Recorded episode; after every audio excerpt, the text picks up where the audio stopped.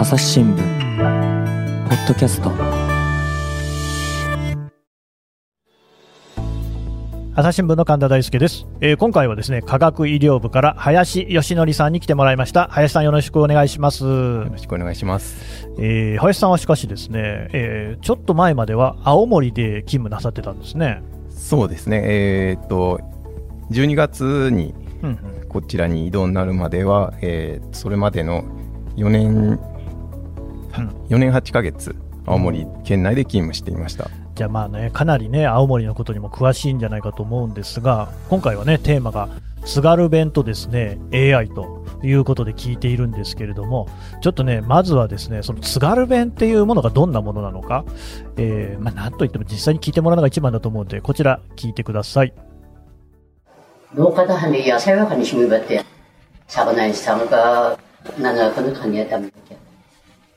一週間で一回来るはんで、その週間分毎日買ってるわけです。あのー、林さんね、これは、あれ、林さんのお持ちの、まあ、取材のね、録音の中から、まあ、あのー、まあ、切り出したといいますか、ものなんですけれども、正直僕は一週間という単語以外は何も聞き取れなかったんですが、林さんレベルになってくると、これはわかるんですか？いや、それがですね、私も実はいまだに津軽弁をちょっとわから苦手です。いやー方言ってやっぱこうやって聞いてみるとね、すごくいいなっていうふうにこうね、あったかい気持ちになると同時に、記者の立場から言うとですね、これ多分なんかのインタビューというか、囲み取材とかそんな感じですよね。これを字に起こすのは大変だなという気もするんですけれども、実際に苦労することなんてありましたか？そうですね、あの、まあ、普段の取材ではやっぱり青森県の方、うんうん。暖かいので、あの、こちらのやっぱり県外出身っていう前提でうん。合わせて話お話ししてくれるので、まあそんなに苦労することはないんですけども、やっぱり漁師さんとか、あの農業されてる方、うんうん特に高齢の方、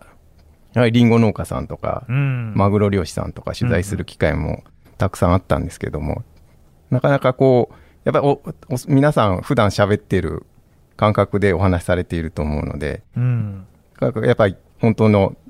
リンゴ農家さんなんかは津軽弁でお話しされているので、その時はすごく正直8割方ちょっとわからなくて苦労することっていうのはよくありました。そういう時ってどうするんですか？そうですね。もうその時はもうとにかくうんうん。こう何度ももう何度も聞いて。確認してっていう形になりますね。なるほど。で、これ、今ね、あの、ちょっと聞いていただいたのはおばあさんのね、言葉だったのかなと思うんですけれども、やっぱりこのご高齢の方なんか、より難しさがあったりするんですか？そうですね。あの一一番こう今まで苦労した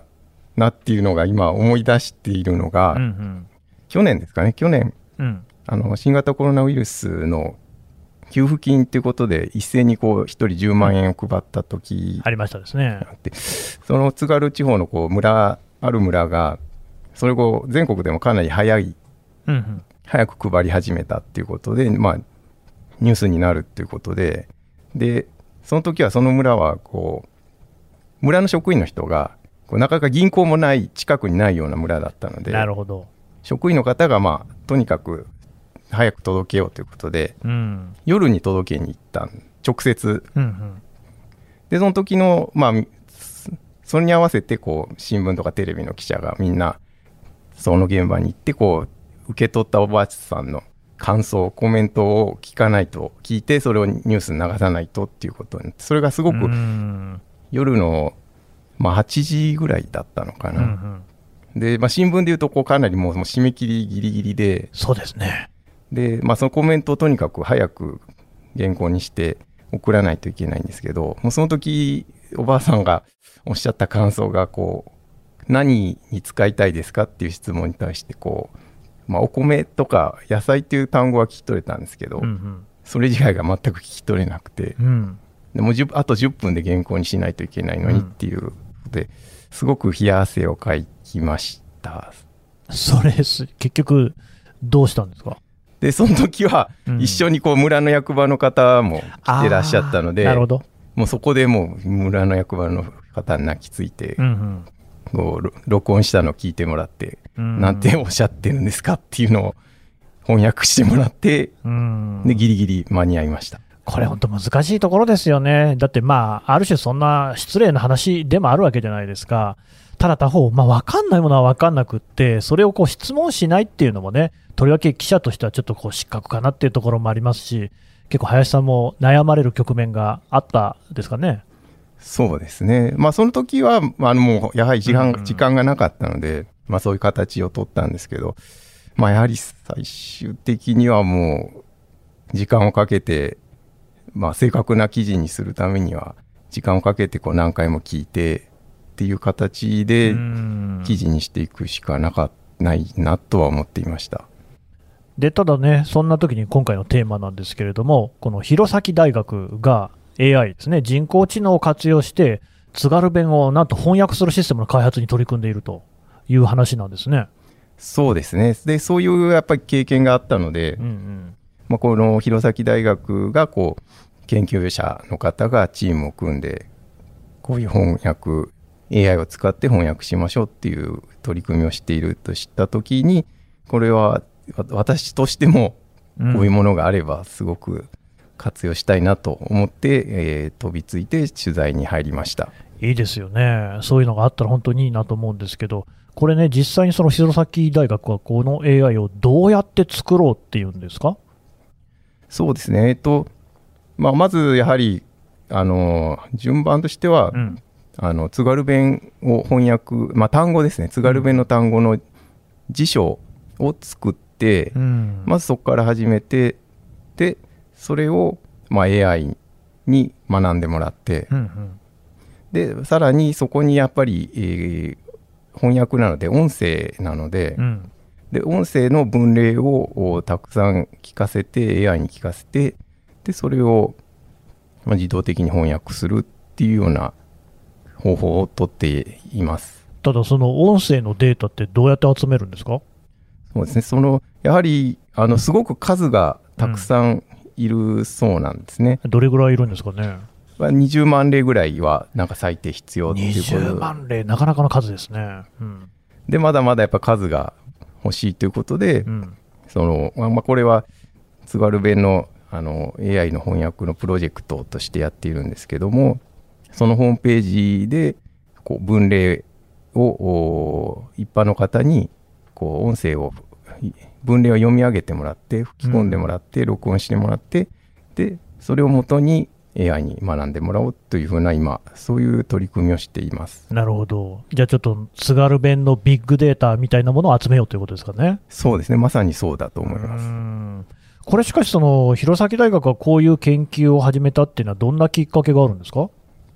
そうですね。あの、最初にきっかけをしたのは、あの、弘前大学の柏柏倉先生という方なんですけども、やっぱり、あの、医療に携わっている先生で、うん。で特にこう、苦労しそうなのが、こう、災害現場の中で、やっぱり、被災者の方の、まあ、健康とか、うんうん、あの支援生活支援なんかをするときにお医者さんなんかはもう現場に行く、えーそうなんですけども、うん。その時にやっぱり県外からたくさんお医者さんが看護師さんなんかが入ってきた時にそこでこうやっぱり被災者の方とどういうふうにコミュニケーションを取るかっていうのが、まあ、最初の起点だったというふうに聞いています。まあ、あれなんですか、その津軽弁というのは、その東北、広い東北の中でも、とりわけやっぱ聞き取りが難しいとされているんですかね？そうですね東北、うんちょっと他の県に赴任したことは、うんうんまあ、なないんですけどもやっぱり全国でも相当難解だっていうふうにはよく聞いていました。なるほど。で、まあ、そのさっきのね、村役場の職員みたいな、まあ、仲立ちをしてくれる人がいればいいですけれども、例えばあれですよね、あの電話の相談みたいなのとか、ね、コールセンターみたいな業務もあると思いますけど、ああいうのなんかだと、聞き取り大変でしょうね。そうですねその今回のこのプロ弘前大学のプロジェクトが始まった一番の大元もうんうんそういうコールセンター業務っていうところがあったそうでそうですか。でもともとはあの弘前大学として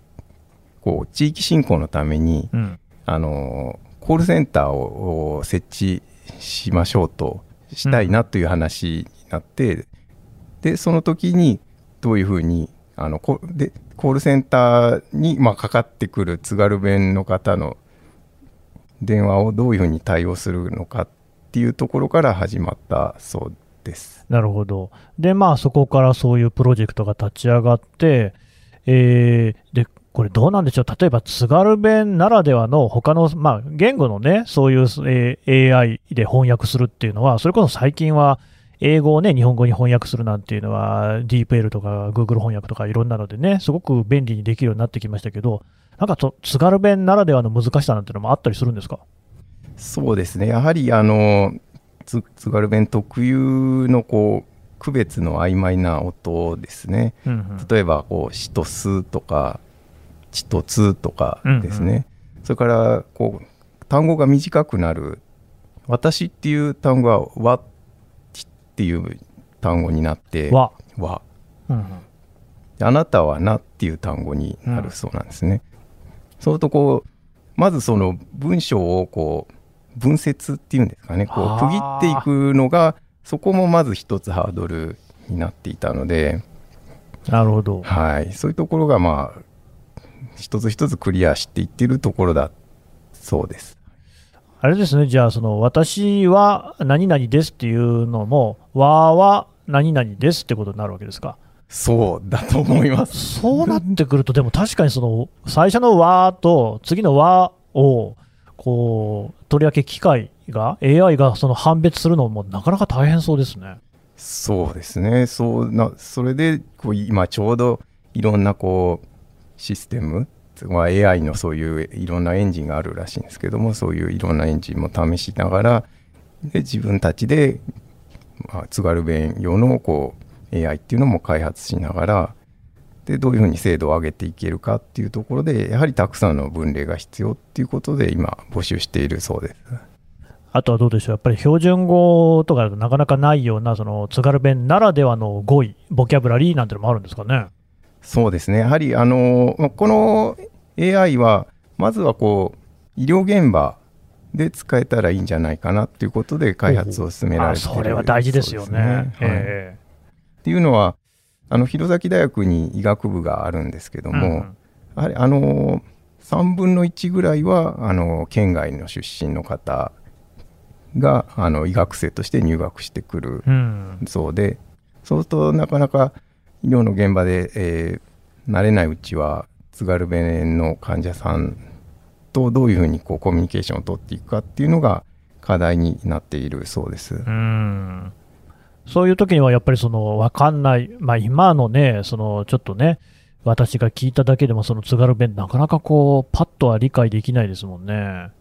そうですね。それでいろいろまあやはり、まあ、苦労もあるそうで、うんうんまあそこでこう、まあ、弘前大学の医学部にはあの津軽弁の講義っていうのもあるそうで、まあそうなんですね。はいはい。でそこでそのせん講義を担当している先生にも取材したりしてこうどういうふうなものが今医療の現場で求められているのかっていうのはあ取材しました。うんうん。どんなものが求められていましたか？まあ、ただ、あのやはりですねあの必要確かにこういろんなこうどこが痛いとかうん。そういうことを聞き取るところっていうのは、まあ、大変なんですけどもやはりやこれはしなんか私も取材で感じたのですけどもそういう、まあ、とにかくコミュニケーションを取る理解しよう会話しようっていう姿勢がまあ大事なのでその講義ではそういう点をこう特にこう医学生の方に知ってもらいたくてあのお話ししているっていうお話でしたね。なるほどね。知識も大事だけど、やっぱり心持ちみたいなところは大事だよというところですか？そうですね。はい。ただこれ一方でね、この記事に書いてありましたけど、ニヤニヤするって書いてあるじゃないですか。これあの、まあ、普通に私が聞いたらですね、なんかこう、ニヤついてるとかね、こう下びた笑いを浮かべてるのかなって思いますけど、そういう意味じゃないんですね。そうなんですね。あの、まあ、あの、地元の方にもちょっといろいろお聞きしたりしてみたんですけども、やはりニヤニヤするっていうのは、こう、お腹がこう、シクシクするような、こう、鈍い痛みを指すので、私たちが使うような、こう、意味ではない。で、他にも、なんかそういう痛みを表す言葉もこう例えばお腹が痛いっていうのでもたくさんのこう使い状況によって外外外外の方が痛いとか中の方が痛いとか、うんそういうのでも津軽弁では使い分ける言葉があるようで、まあ、翻訳にはやっぱりそういうところもハードルになるっていうようなお話でした。うん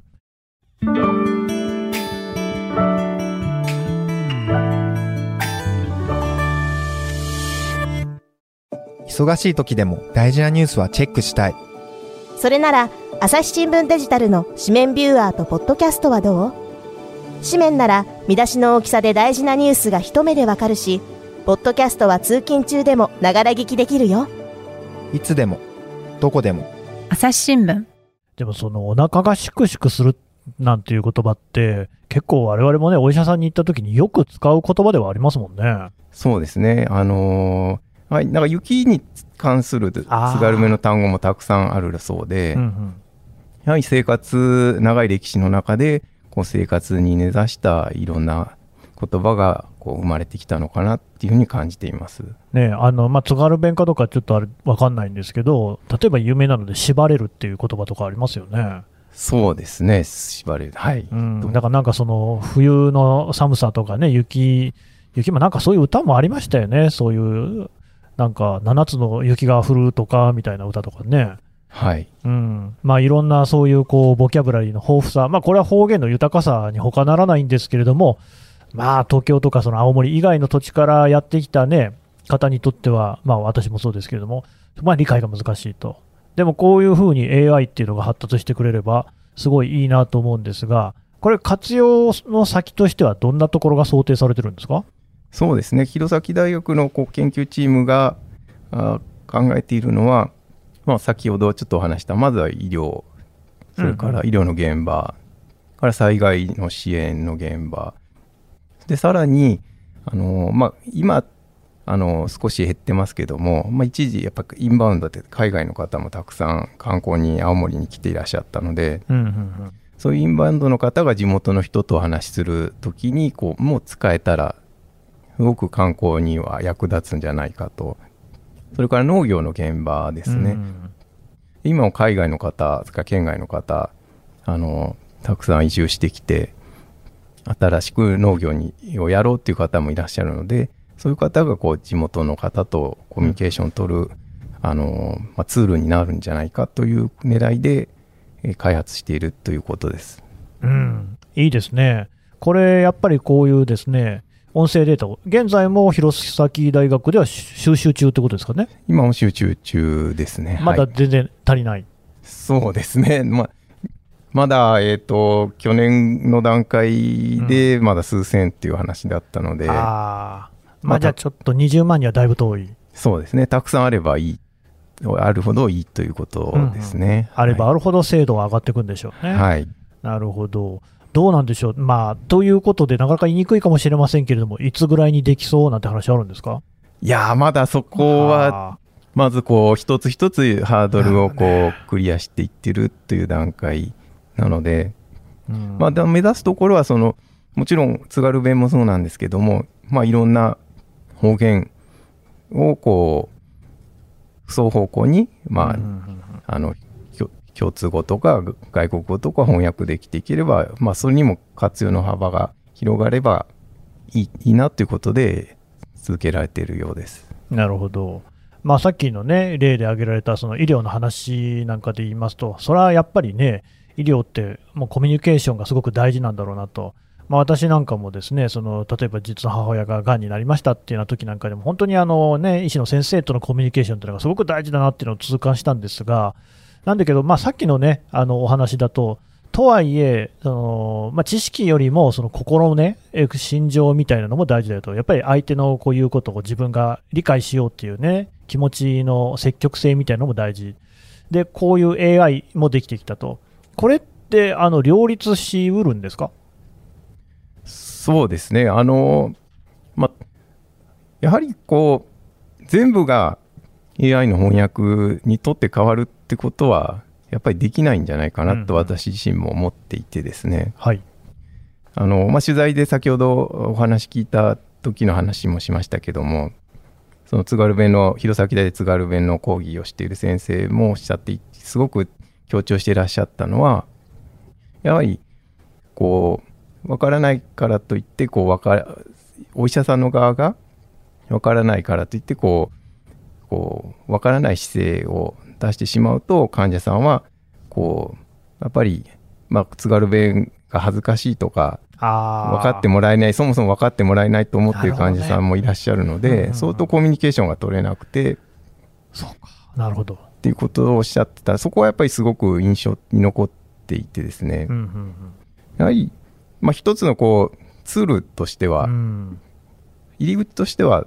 すごく便利で役に立つものだとは思うんですけども。うんうん。やはり一番根本はこう対話して、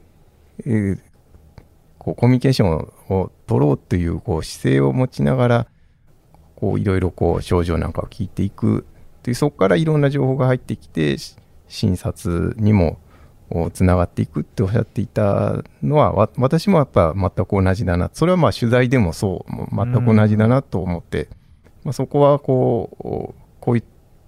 翻訳機ができればうんうんすごく便利ですけども、まあ、そういう心はこう忘れないで取材していきたいなとは思いました。いや、それ聞いてハッとしましたけど、そのまあ、今のね、医療の現場の話で言えば、まあ、医師がね、そうやってこう自分で積極的に患者さんにね、話しかける、まあ、聞き取ろうとする努力っていうのももちろん大事なんだけど、患者さんの方で、その自分がね、恥ずかしいとかっていう、そういうためらいがないようにこう引き出してあげるっていうのもやっぱり重要、まあ、コミュニケーションっていうのはね、双方向のものですから。ってことを考えると、この AI 翻訳みたいなのがすごく身近になってくれば、いや、その恥ずかしいっていうのの根底には、やっぱり話しても分かってもらえないっていうことがあるわけじゃないですか。でも AI がそれを助けてくれるんであれば、よりこう積極的に発話しようってね、津軽弁の話者の方も思うのかもしれない。とすれば、そういうのはツールとしてこう、コミュニケーション全体のことを考えても有用ですね。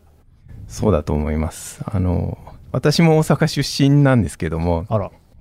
あの実はあまり普段仕事なんかで 大阪弁を出すことは、まあ、あんまり意識してないんですけども、大阪弁が出ることはほとんどなくて、ここまで一切ないですね。なはい。でまたおそらくまあ自分でこう思うとこうまあやっぱり大阪関西から出るとこう何かとこう大阪弁をこういじられるああ、っていうかわかります。おまあ相手はいじってるつもりはないと思うんですけどあもーいや、でも、まあ僕も名古屋弁でしたから、それはいじられましたよ。うんうん。でなんかまあいじられるとこうそこでなんかこうまあ別にまあいじられてこう こう嫌っていうわけではないんですけど。そこでこう大阪ばっかりこう出身ばっかり強調されると何かこうちょっとそこでこうなんですかねこう自分の話したい話題に持っていけないのかなとかいろいろ考えて、まああまり出ないようにしてるのかなそれがまあもしそれがこう相手がこうそこで大阪弁っていうとこだけにこうフォーカスするんじゃなくて、うんうん。ここっちのちゃんとコミュニケーション取っていろんな話いろんな話題話しましょうっていう姿勢でだったら特に別に私も大阪弁何も気気兼ねなく出せていろんなことをもっと喋れるのかなっていうふうには思います。あれね、まあ、聞くのが、大阪の出身だっていうのが分かった瞬間ですね、あれ、ボケないんだねとか、あれ、君、話でも落ちないよねみたいな、いやいや、みんな芸人じゃないですけどっていうね、そういう話聞きますけど、やっぱそういうの思います？あそれはすごく思いますね。あるんですね特に飲みに行った時は。あ 特に思いますね。いやはい。うん、ちょっとそういうのはね、そのまあ、偏見というか先入観というか、でもおそらくは津軽弁の話者の方っていうのも相当そういうのにはね、苦労されているんでしょうね。そうだろうとは思いますねうん。そうですね。おそらく私と同じような、もっとかもしれないですね。うんうんうんうんそういうところはあるのかもしれません。まあだからなんかね、そういう AI みたいなものがもっと身近になってきて、すごくね、話が分かりやすくなってくれば、なんというか、こう、いろいろとね、よりこうコミュニケーションが豊かなものになっていくっていうことはあるかもしれないですね。そうですね。あの、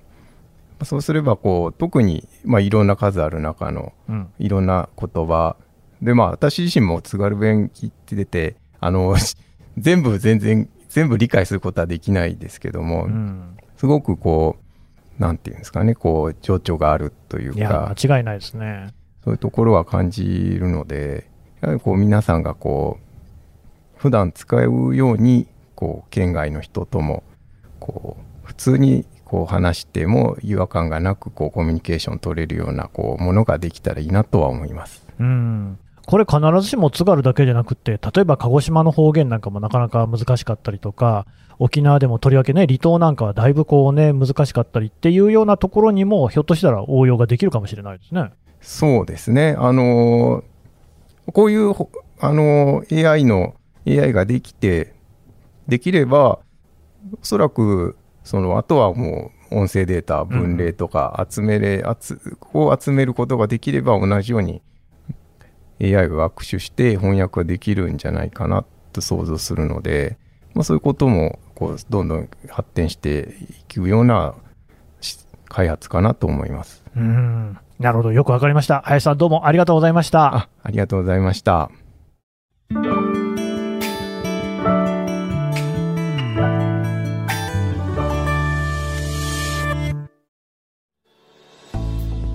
はい、えー科学医療部の林義則記者のお話を伺ってきました。さてね、林さんからちょっとお知らせがあるということで。はい、はいえーと私はあの科学医療部というところの記者なんですけども、うん科学医療部ではあの患者を生きるっていうコーナーをお朝日新聞とそれから朝日新聞デジタルでも掲載しています。あのいろんなあの病気に苦しみながらもこうそれを乗り越えて治療して生きていっている方をこう随時紹介していますのであのぜひぜひ読んでいただければと思います。これね、もう結構長期連載ですからね、あのいろいろなこう、ね、病に対してどう、ま、必ず人間って病気にはなりますので、そういう意味でもいろいろ読んでいただければ、これ、あの朝日新聞デジタルでも記事公開されていますので、このポッドキャストからもですね概要欄からリンクを貼っておこうと思います。林さん、どうもありがとうございました。ありがとうございました。朝日新聞ポッドキャスト、朝日新聞の神田大輔がお送りしました。それではまたお会いしましょう。この番組ではリスナーの皆様からのご意見ご感想を募集しています。概要欄の投稿フォームからぜひお寄せください。ツイッターやメールでも受け付けています。ツイッターでは番組情報を随時紹介しています。アットマーク朝日ポッドキャスト。朝日新聞ポッドキャスト。で検索してみてください。